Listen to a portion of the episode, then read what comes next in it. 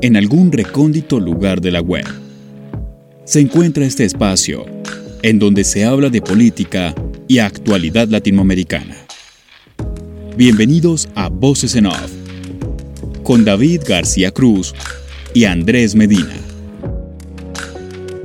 Hola, bienvenidos a esta nueva edición de Voces en Off. Bienvenidos a este espacio que cuenta la actualidad de América Latina semana a semana. Y para este programa, para este episodio, vamos a hablar de un tema muy interesante acerca de la migración, pero la migración que pasa por el tapón del Darién, ahí en la frontera entre Colombia y Panamá. Llega gente de todas partes, no es que los colombianos todos pasen del, de la frontera, es una zona selvática, es una zona selvática muy peligrosa, de las más peligrosas del mundo, y la gente se arriesga a pasar por ahí para seguir su camino por Panamá, luego Costa Rica y demás, hacia los Estados Unidos.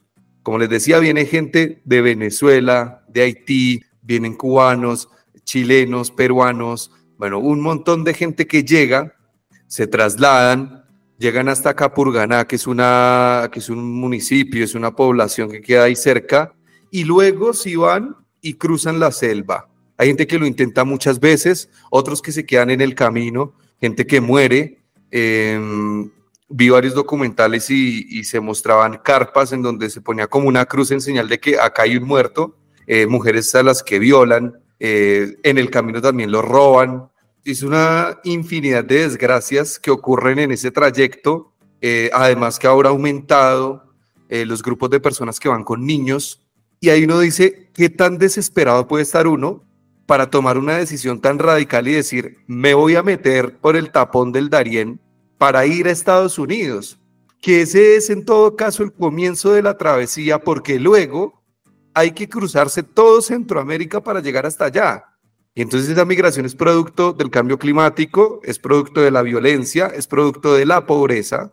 Y esa pobreza, esa violencia, en la que, en la que vivimos, por ejemplo, en Latinoamérica, es producto de malos gobiernos, claramente es así, producto de la corrupción, producto de la falta de voluntad política, de la desidia de quienes dirigen los países, pero hay una gran parte de la responsabilidad que recae sobre los países a los que esos migrantes van, porque esto no es un fenómeno que solo ocurra en Latinoamérica, que se van para Estados Unidos, de África para Europa, Medio Oriente, el sudeste asiático, Países que no son pobres, sino que están empobrecidos y han sido empobrecidos sistemáticamente por esos países centrales o países del norte, ¿no? Europa Occidental y Estados Unidos, que durante los últimos 100 años, por dar una cifra, han explotado los recursos y las riquezas naturales de estos países, se las llevan y dejan en la miseria total a la gente.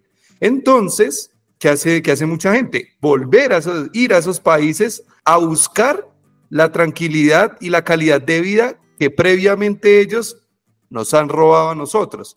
Y este discurso que estoy dando, que puede sonar muy izquierdista de los 70s o 60s o 50s, es verdad, es verdad y me irrita un poco porque nosotros hace como un año y pico hicimos un programa también con Andrés acerca de migración, entonces eh, hablábamos, era con gente que ya estaba instalada en esos países y yo discrepaba con los invitados porque yo decía, yo la verdad no me iría a migrar a un país como Estados Unidos o a algún país de Europa Occidental para estar una buena parte de mi vida entre, entre platos y baños y que me miren por encima del hombro y que digan que soy un sudaca de mierda o que soy un latino y me miren mal por ser colombiano o piensen que por ser colombiano soy narcotraficante.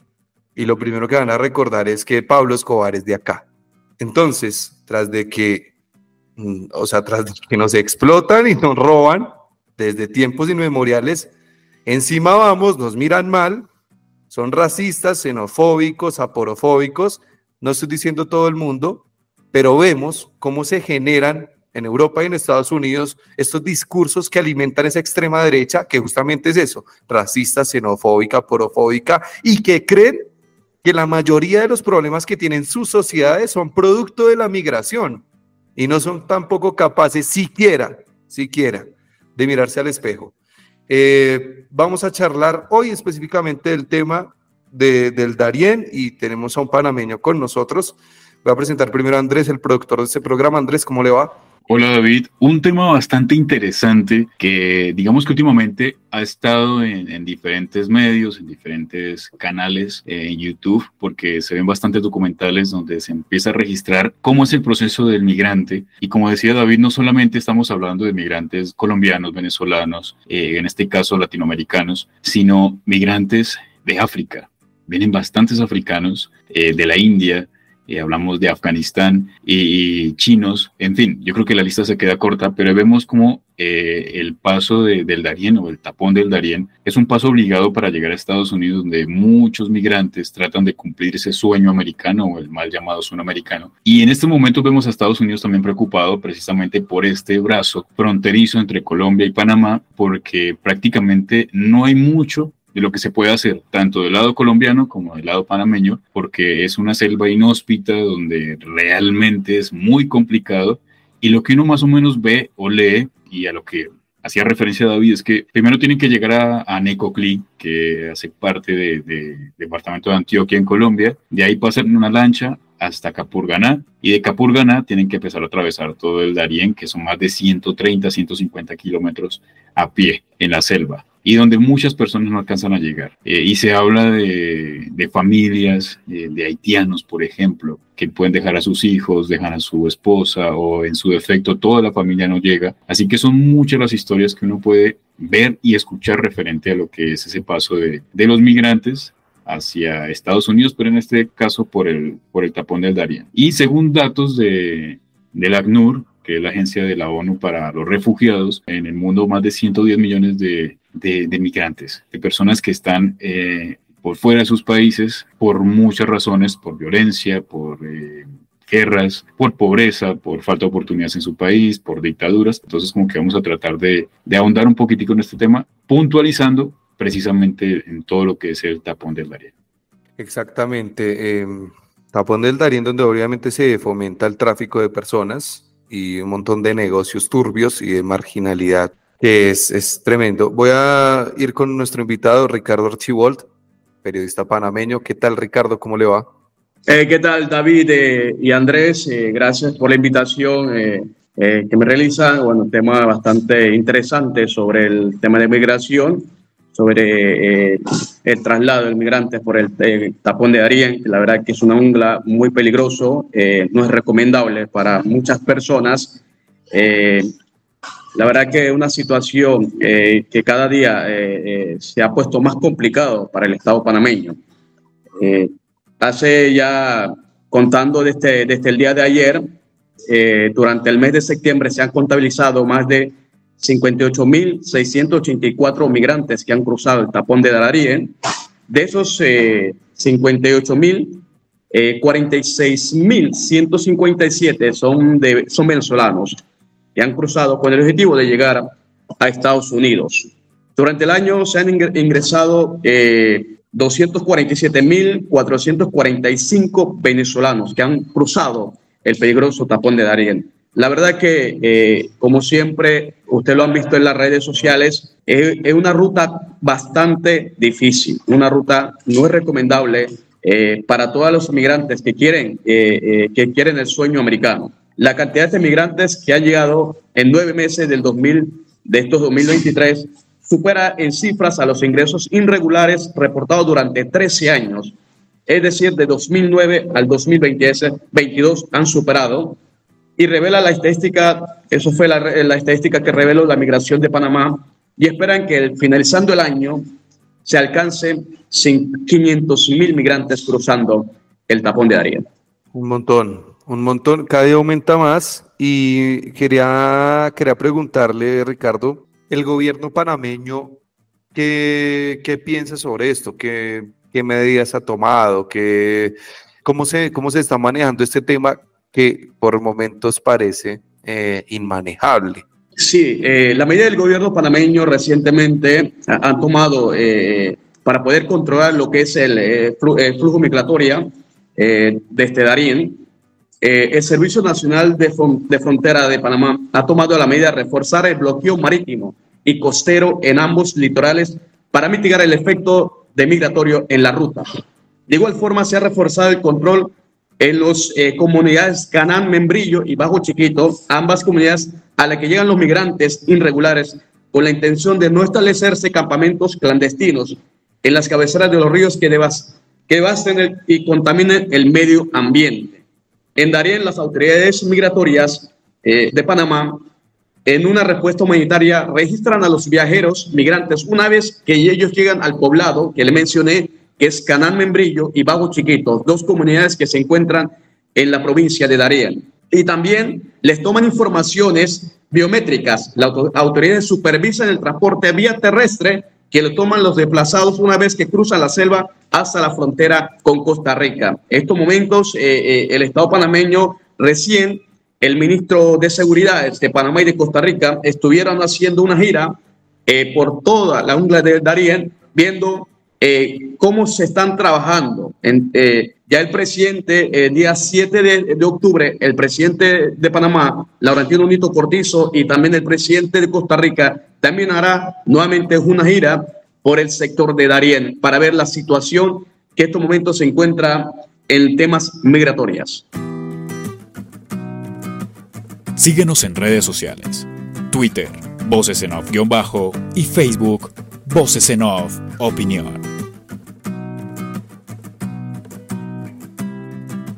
Pues Ricardo, mira que todo lo que uno escucha y, digamos que salen o surgen diversas propuestas de diversos países para, bueno, los que están obviamente cerca a lo que es el tapón del Darién, pero se ha hablado de abrir una ruta por el Darién, en este caso para conectar Colombia con Panamá, una ruta terrestre, pero estamos hablando que en esta zona eh, hay bastantes comunidades indígenas que eh, primero se oponen a esto, segundo, qué tan perjudicial o qué tan bueno o favorable sería en este caso para Colombia y Panamá, que se abriera una ruta porque allí precisamente termina toda la calzada de la Panamericana, que no es completa precisamente porque no puede pasar por el Darién, entonces se corta ahí y la idea era como abrirla, eh, que siga el flujo normal terrestre, pero estamos viendo que puede ser viable por el lado de, de, seguir la conexión por tierra, pero se van a sumar los problemas de narcotráfico, de migración, eh, en fin, y también el tema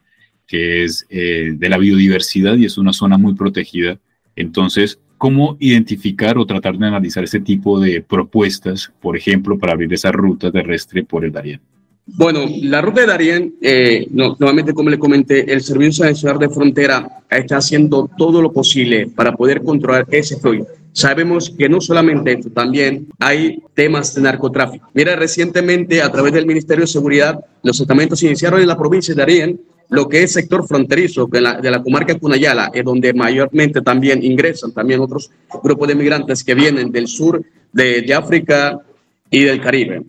La campaña eh, se puso en marcha la operación Chocó. Como resultado de la operación que actualmente se desarrolla, el Senafron se ha descomisado en más de 95 armas de fuego y ha rescatado más de 556 migrantes que estaban en manos de redes criminales. Lamentablemente, el, el clan de Golfo, que está controlado en este momento por el sector de la comarca Cunayala.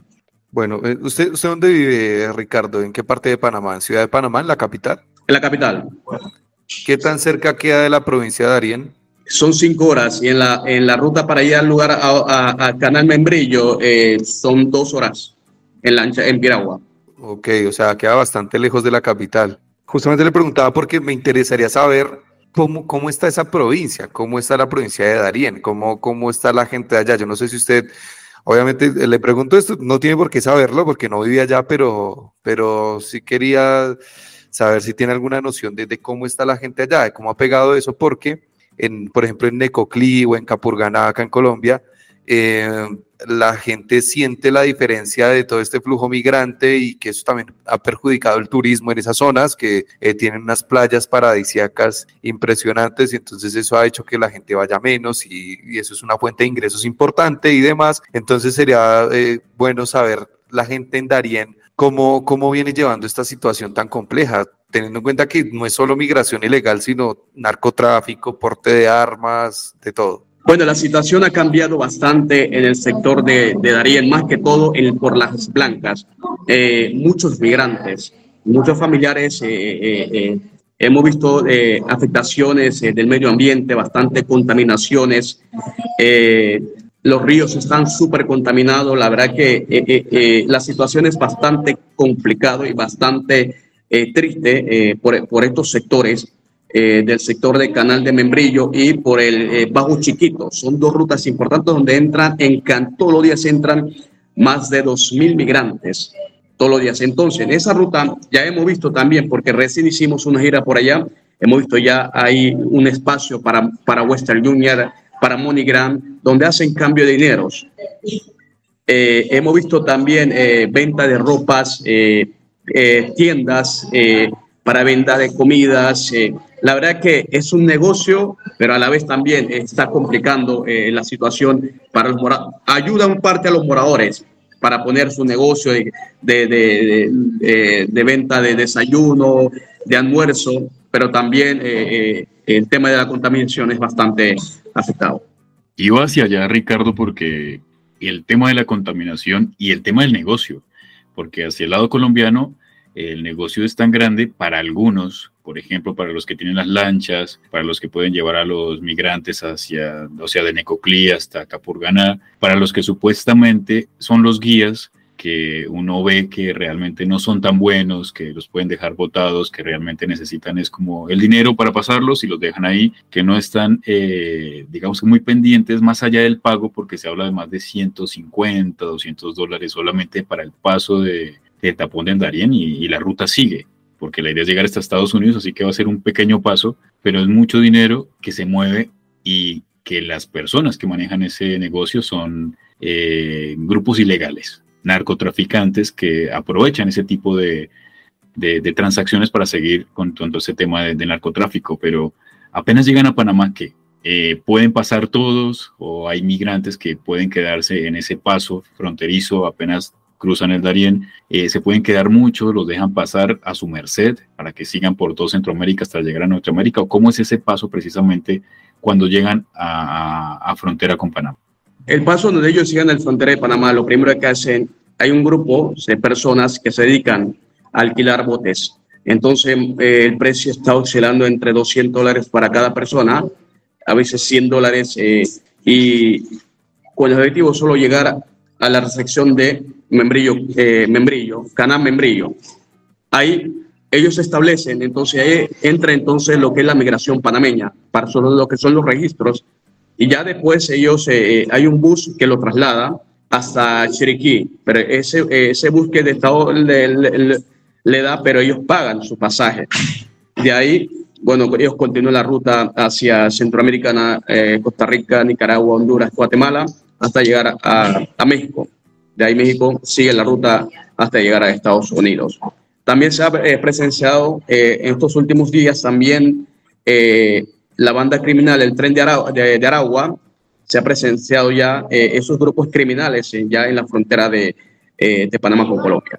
Y personas que ya ese grupo ya se encuentra ya cruzándose ya el tapón de área.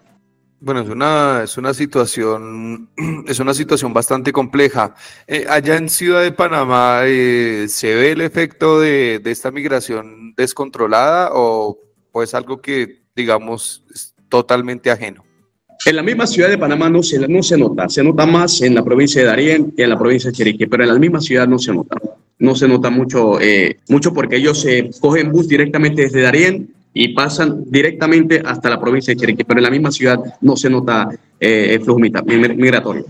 ¿Hay algo previsto por parte del gobierno panameño, Ricardo? Porque eh, obviamente hay muchas razones por las cuales el gobierno de Gustavo Petro ahora en Colombia dice que es totalmente imposible, que no va a ser viable tapar eh, el tapón del Darién, como lo dijo él, que no iba a ser eficaz porque siempre va a haber alguna forma de que el migrante, o en este caso el narcotráfico, y los grupos armados o al margen de la ley sigan manejando esta zona porque no hay forma, por ejemplo, de controlarlo por toda esta biodiversidad y la selva, pero ¿hay algo que tenga presupuestado el gobierno panameño futuro? Porque según datos que nos daba Ricardo, el flujo migrante es bastante, es ingente y sigue creciendo cada vez. Así que no va a haber como una solución a mediano o corto plazo para ver si se reduce eh, sustancialmente el flujo migrante, sino que sigue creciendo. Así que más adelante podría ser un problema aún mayor.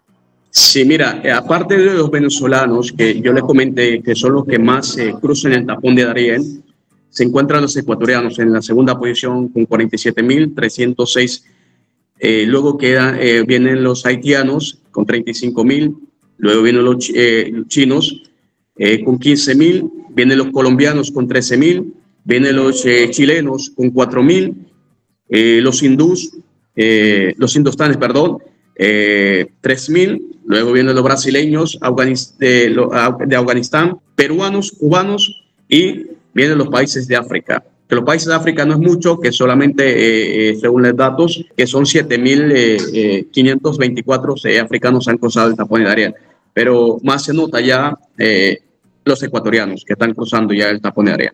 Ok, Ricardo, eh, no le quitamos más, más tiempo. Gracias por, eh, por habernos atendido, por la información que, que, nos da. Y a la gente eh, les quiero decir que esta es la primera parte de este, de este podcast, porque después vendremos con, con dos invitados más para, para complementar toda esta situación y para seguir hablando del mismo tema. Ricardo, nuevamente gracias. Andrés, gracias. Y ya viene después la segunda parte de este episodio. Nos vemos, chao.